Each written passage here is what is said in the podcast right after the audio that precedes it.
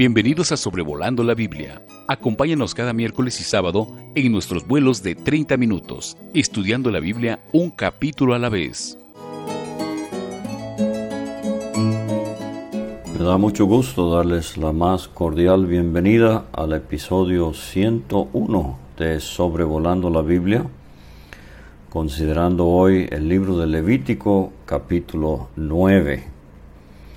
Vimos en el capítulo 8 eh, la consagración de Aarón y sus hijos como sacerdotes eh, para funcionar en el tabernáculo a favor del pueblo delante de Dios. Y ahora aquí es donde van a entrar en pleno uso de su privilegio como sacerdotes, ministrando a favor del pueblo de Israel. Si usted es creyente, el Nuevo Testamento enseña que desde el momento de su salvación, una de las muchas cosas que Dios hizo con usted fue hacerlo un sacerdote.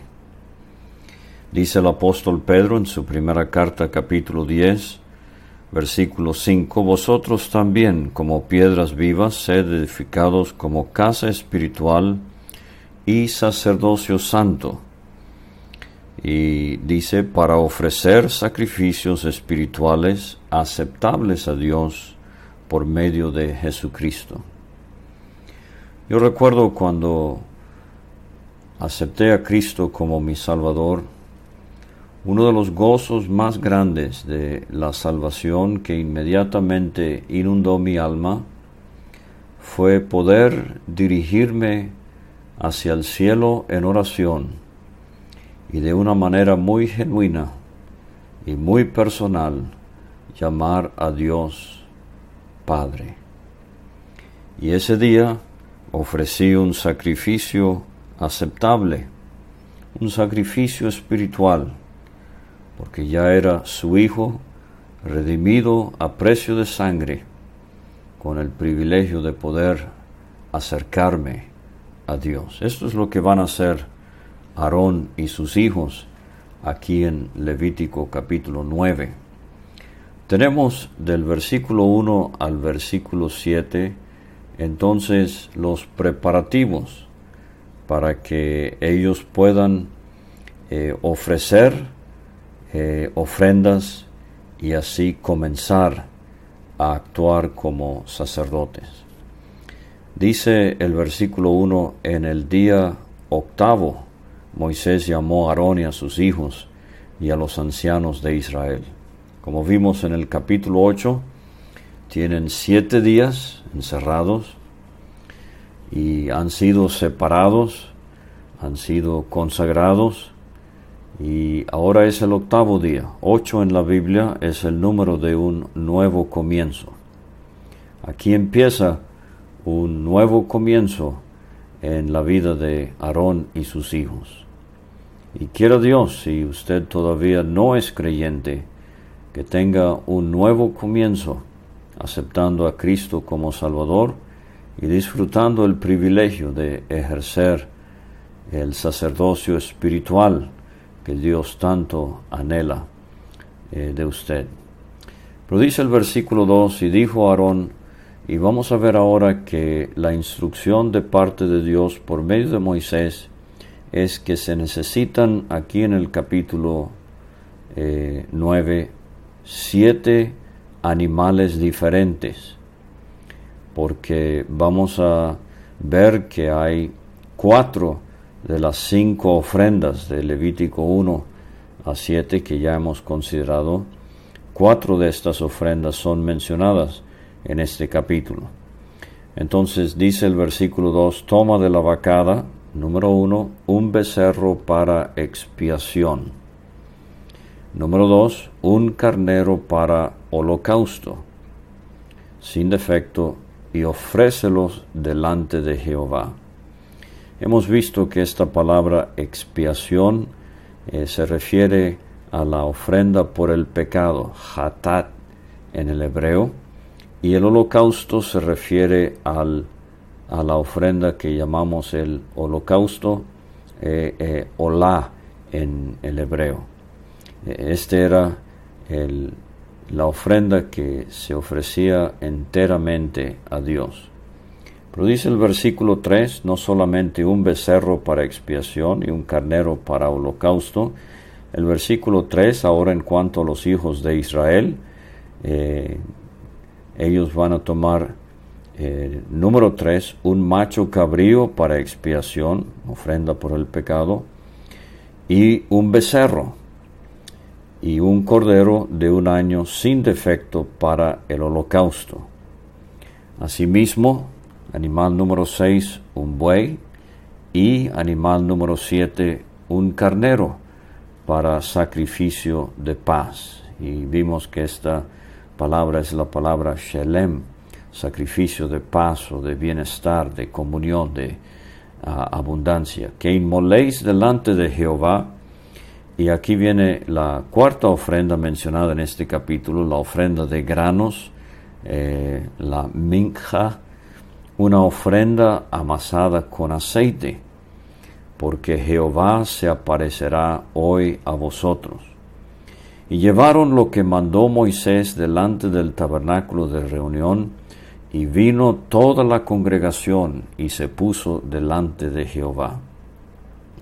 Ha de haber sido un momento muy emotivo, de mucha anticipación, mucha alegría este edificio portátil que han construido para Dios en el desierto, han labrado con mucho cuidado muebles eh, de oro puro como el propiciatorio y el candelero, han forrado con oro o con bronce eh, muebles de madera de acacia, como es la mesa de los panes, el arca del pacto, eh, el altar del holocausto, han hecho muebles de bronce puro, como es el caso de eh, la fuente, han hecho eh, cortinas, han cortado tablas, han hecho basas eh, para el tabernáculo, han hecho la vestimenta para los sacerdotes, han ordenado las piedras en el pectoral y en sus sombreras, etcétera. Todo este trabajo hecho por hombres y mujeres voluntariamente, con mucha sabiduría, con mucho esmero, bajo la dirección de Besaleel y Aholiab. Ahora, por fin, el tabernáculo ha sido inspeccionado, ha recibido la aprobación de Moisés, ha sido erigido en el desierto, pero ahora va a empezar a funcionar. Eh, no sé si usted ha tenido la experiencia de estar o de involucrarse en eh, las actividades que Dios bendice hasta el punto de ver una asamblea, una iglesia local establecida como Dios manda en el Nuevo Testamento. Eh, son días de mucha alegría, de mucho gozo, de mucha gratitud. Esto es lo que estamos viendo aquí en Levítico capítulo 9. Entonces quiero repetir de nuevo los siete animales que se van a necesitar en este capítulo para el comienzo de eh, las actividades y la ordenación de Aarón y sus hijos. Un becerro, un carnero, un macho cabrío, otro becerro, un cordero, un buey y otro carnero. Eh, ahora vamos a ver que el eh, Levítico capítulo 9 se parece un poco a Levítico 16, donde consideraremos el día de la expiación. Tenemos eh, a Aarón funcionando con mucho cuidado allá en Levítico 16, con todo el pueblo congregado a la puerta. Un día muy solemne, un día de ayuno, eh, las actividades involucran en el día de la expiación el macho cabrío vivo que será llevado al desierto y dejado en una tierra desolada y solitaria. Pero aquí está todo el pueblo delante del tabernáculo. Eh, vamos a ver la actuación de Aarón y de sus hijos, pero termina no como un día de ayuno, pero un día de celebración, de comunión, eh, expresando paz, bienestar, abundancia, bendición, con el sacrificio de paz eh, que se ofrece al final. Entonces, este, el versículo 6 dice, entonces Moisés dijo, esto es lo que mandó Jehová, hacedlo, y la gloria de Jehová se os aparecerá. No ve el tabernáculo, aunque ornato y hermoso, especialmente por dentro, con todo ese oro, con esos siete muebles, con todo el detalle que involucró su construcción, el tabernáculo sería absolutamente nada sin la presencia visible de Dios. Y vamos a ver en este capítulo que es entonces donde Dios aprueba tanto el edificio como el sacerdocio y el capítulo termina con la aparición de la gloria de Jehová. Asimismo, en nuestros días podemos tener un edificio muy ornato, sillas muy cómodas, clima de alta eficiencia eh, y todo en orden, pero si no contamos con la evidencia de la presencia de Dios entre nosotros, por caro y ornato que sea el edificio, no nos sirve para nada. Entonces, estas son lecciones que Dios está enseñando aún en el Antiguo Testamento. La gloria de Jehová se os aparecerá. Pero para esto, la obediencia era de suma importancia, eh, la devoción a Dios y obviamente la preparación espiritual con los sacrificios que Dios requiere. Ahora, les sugiero que en las escrituras eh, los pactos que sobresalen, sé que hay pactos teológicos eh, que se mencionan como el pacto eh, edénico, el pacto adámico, etc. Pero realmente la escritura nos habla de cinco pactos. El pacto de Dios con Noé, y el énfasis allí es el globo, la permanencia de la tierra. Luego viene el pacto de Dios con Abraham y el énfasis es la gente, o sea, la descendencia de Abraham. Ahora estamos bajo la ley y el énfasis del pacto de Dios con Israel bajo la ley es la gloria. Y aquí empieza. Esa es la ah, primera vez donde aparece la gloria de Jehová en el tabernáculo. Simbólicamente, el arca del pacto y el propiciatorio funcionarán como el trono de Dios entre su pueblo y la gloria de Dios presente. Eh, con David Dios hizo un pacto cuyo énfasis fue el gobernante y el nuevo pacto del cual habla Jeremías y Cristo confirmó en los evangelios, el énfasis es la gracia. Entonces, cada uno de estos pactos añade un ingrediente que eh, no es que los otros pactos no lo contengan, pero un ingrediente que se enfatiza y al final, cuando venga Cristo en gloria, veremos el globo en todo su esplendor, la tierra, el planeta, la gente, la descendencia de Abraham, bendecida por la simiente de Abraham, Cristo, y los judíos salvos y siendo de bendición a los gentiles, la gloria como nunca se ha visto, eh, se verá en el milenio, eh, David, el gobernante, eh, como primer ministro, el hijo de David, nuestro Señor Jesucristo, el Rey de Reyes, Señor de Señores, y la gracia que brillará eh, se ha visto en todas las dispensaciones y en todos los pactos, pero ahora la gracia de Dios brillará eternamente. Versículo 7, y dijo Moisés a Aarón, acércate al altar. Quiero preguntarle, creyente, si usted está viviendo cerca del altar, si usted está disfrutando comunión íntima con Dios, si usted está disfrutando día tras día continuamente la obra del Calvario.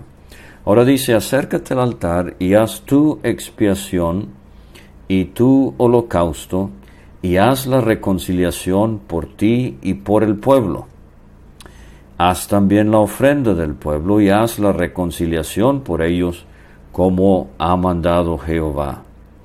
Ahora, cuando lleguemos a la epístola a los Hebreos en el Nuevo Testamento, en el capítulo 5, versículo 3, y en el capítulo 7, versículo 27, el gran contraste entre el sacerdocio arónico y el sacerdocio de Cristo, según el orden de Melquisedec, es este, que Aarón tenía que primero hacer expiación eh, y reconciliación por sí mismo y luego eh, expiación y reconciliación por el pueblo.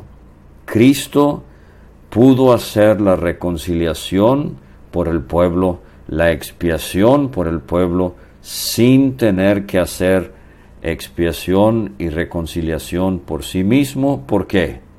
La respuesta contundente y resonante es porque Cristo no tenía pecado propio. Cristo nunca se había alejado de su Dios. Entonces ese es el gran contraste. En el Antiguo Testamento, Aarón, tanto en el día de la expiación como en este día, primero tenía que entrar a la presencia de Dios por sí mismo y luego por los pecados del pueblo. Cristo se ofreció una sola vez y para siempre, y esto únicamente para expiar los pecados de los hombres porque él era completamente ajeno al pecado. Ahora en los versículos 8 a 11 tenemos la ofrenda por el pecado para los sacerdotes. Dice el 8, entonces se acercó Aarón al altar y degolló, aquí está el primer animal del capítulo, el becerro de la expiación que era por él. Ahora el becerro nos habla del vigor de la vida de nuestro Señor Jesucristo. Eh, el becerro en su fuerza nos habla de la, de la virilidad de este animal y así de Cristo fue cortado de entre la tierra de los vivientes en el primor de su vida. Dice el versículo 9, y los hijos de Israel le trajeron la sangre, y él mojó su dedo en la sangre y puso de ella sobre los cuernos del altar, y derramó el resto de la sangre al pie del altar. Ahora, eh, sangre sobre los cuernos del altar, eh, Aarón untando los cuernos eh, del altar, esto lo identifica muy personalmente con este sacrificio que se realiza, pero el cuerno nos habla de fuerza, de poder, pero sangre nos habla de muerte, de aparente debilidad. Y esto lo vemos en Cristo colgado sobre la cruz aparentemente débil, pero el día viene cuando el Cordero inmolado se mostrará en todo su poder, grandeza y gloria. E hizo arder sobre el altar la grosura con los riñones y la grosura del hígado, o el lóbulo mayor del hígado, hemos visto ya, eh, de la expiación, como Jehová lo había mandado a Moisés. Ahora los riñones y el hígado son los purificadores del cuerpo. Sustancias tóxicas son eliminadas por estos dos órganos. Cristo nunca tuvo alguna intoxicación, ningún pecado, ningún contaminante. Por eso eh, los riñones y el hígado sobre el altar nos habla de las excelencias morales de Cristo y cómo Dios se regocijó en ver eh, que su Hijo le obedeció sin nunca haber pecado y eh, fue de completo agrado a su Dios. Pero dice el versículo 11 más, la carne y la piel las quemó al fuego fuera del campamento. Recuerde que esto era lo característico de la ofrenda de la expiación y de la ofrenda por la culpa, que no vemos en este capítulo, la ofrenda por la culpa, pero eh, la carne y la piel del animal no se quemaba sobre el altar, se quemaba fuera del campamento, porque nos hablan esas dos ofrendas que eran obligatorias de Cristo muriendo en el lugar del pecador. Pero a la misma vez había parte de la ofrenda que ardía en olor fragante a Dios sobre el altar, como hemos visto aquí, la grosura es la, nos habla de la excelencia, de, la salud del animal, de, de, la abundancia, y esta grosura siempre era eh, la porción para Dios, no tenía que ser comido por ni el sacerdote ni el oferente, y junto con los riñones y el lóbulo mayor del hígado, esto era de sumo agrado a Dios. Ahora, versículos 12 a 14 tenemos el holocausto ofrecido por los sacerdotes, ya habiendo solucionado como si fuera el problema de su pecado con la expiación, ahora podemos eh, verlos ofrecer su holocausto, la consagración de ellos a Dios, representado en eh, el carnero, pero también la consagración total y suprema de Cristo a su Padre. Dice el versículo 12, degolló a sí mismo el holocausto, el segundo animal en el capítulo, el carnero, y los hijos de Aarón le presentaron la sangre, la cual roció él alrededor sobre el altar. Después le presentaron el holocausto, pieza por pieza, la cabeza, lo hizo quemar sobre el altar. Luego lavó los intestinos, y las piernas y los quemó sobre el holocausto, eh, sobre el holocausto en el altar. El holocausto, pieza por pieza. ¿Puede usted adorar y ofrecerle a Dios algo acerca de la cabeza, los pensamientos de Cristo, el que no conoció pecado? ¿Puede usted adorar y ofrecerle a Dios, en el caso de Cristo, el lavamiento no era necesario, era completamente puro internamente, pero los intestinos, eh, los sentimientos de Cristo, las piernas, su andar tan hermoso, nunca un paso en falso. Cristo nunca se cayó. Eh, ha de ser de eh, mucha tristeza para Dios cuando la religión habla de las estaciones de la cruz y las caídas de Cristo. No, no, Cristo nunca se cayó, nunca dio un paso en falso. Su andar fue absolutamente perfecto y de agrado a su Dios. Y los quemó sobre el holocausto en el altar. Ahora versículos 15 a 21 tenemos ofrendas por el pueblo. Y aquí tenemos los otros eh, cuatro animales en el capítulo que se van a ofrecer. Dice el versículo 15, ofreció también la ofrenda del pueblo y tomó, número 3, el macho cabrío, que era para la expiación del pueblo, y lo degolló. Como he mencionado, en el día de la expiación había otro macho cabrío que no moría, pero se llevaba simbólicamente los pecados de la nación al desierto. Pero aquí, eh, en, a, a, favor del pueblo, muere este macho cabrío como expiación. Lo degolló y lo ofreció por el pecado como el primero o sea, como eh, el de Aarón. Versículo 16, y ofreció el holocausto. Aquí es el animal número 4, el becerro, otra vez el vigor eh, de la vida de nuestro Señor, cortado de entre la tierra de los vivientes. Se hizo según el rito. Versículo 17, ofreció a sí mismo la ofrenda, esta es la minja, ofrenda de granos o vegetal, y llenó de ella su mano y la hizo quemar sobre el altar además del holocausto de la mañana. Esta eh, sería, eh, este holocausto sería con el quinto animal en el capítulo que sería el cordero. Regresando a la ofrenda de granos, vimos en el capítulo 2 el puño lleno y queremos otra vez animarnos como creyentes. No vamos a poder ser exhaustivos con la persona de Cristo pero no llegar ante Dios con manos vacías, sino con puño lleno de lo que sí podemos comprender y aprender y ponerlo sobre el altar acerca de las perfecciones de su vida sin pecado, que des de tanto agrado a Dios, de lo cual nos habla la harina amasada con aceite. Versículo 18, degolló también, número 6, el buey. Aquí tenemos el servicio del Señor. El cordero, su mansedumbre, su silencio. Pero eh, animal número 7 y el carnero en sacrificio de paz. Eh, como hemos visto ya en varias ocasiones, el carnero por excelencia nos habla de la consagración de Cristo hasta la muerte. Pero eh, aquí tenemos el sacrificio de paz.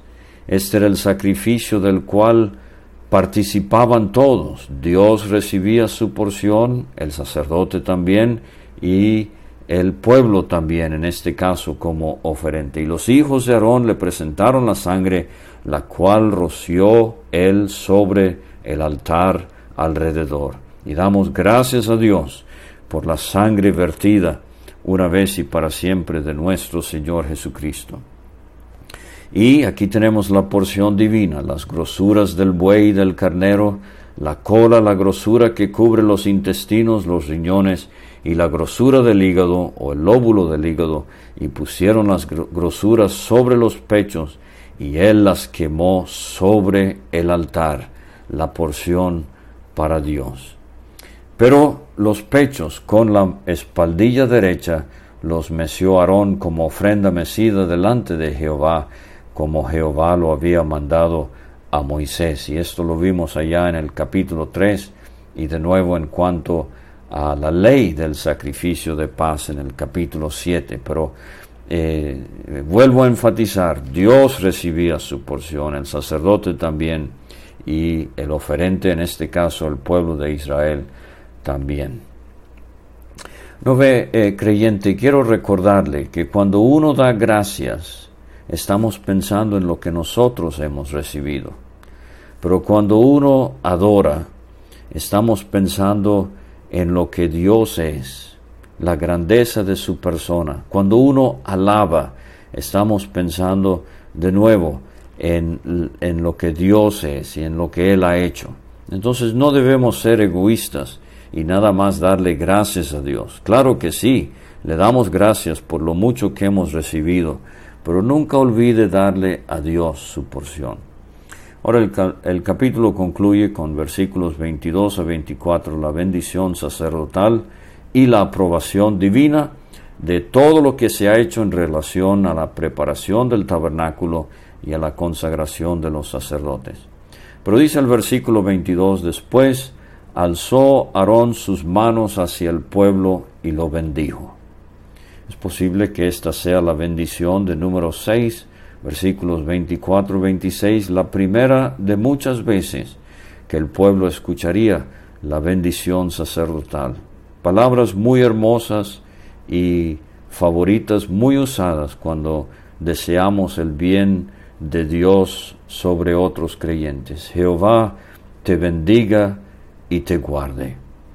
Jehová haga resplandecer su rostro sobre ti y tenga de ti misericordia. Otra traducción, Jehová sonría sobre ti y tenga de ti misericordia.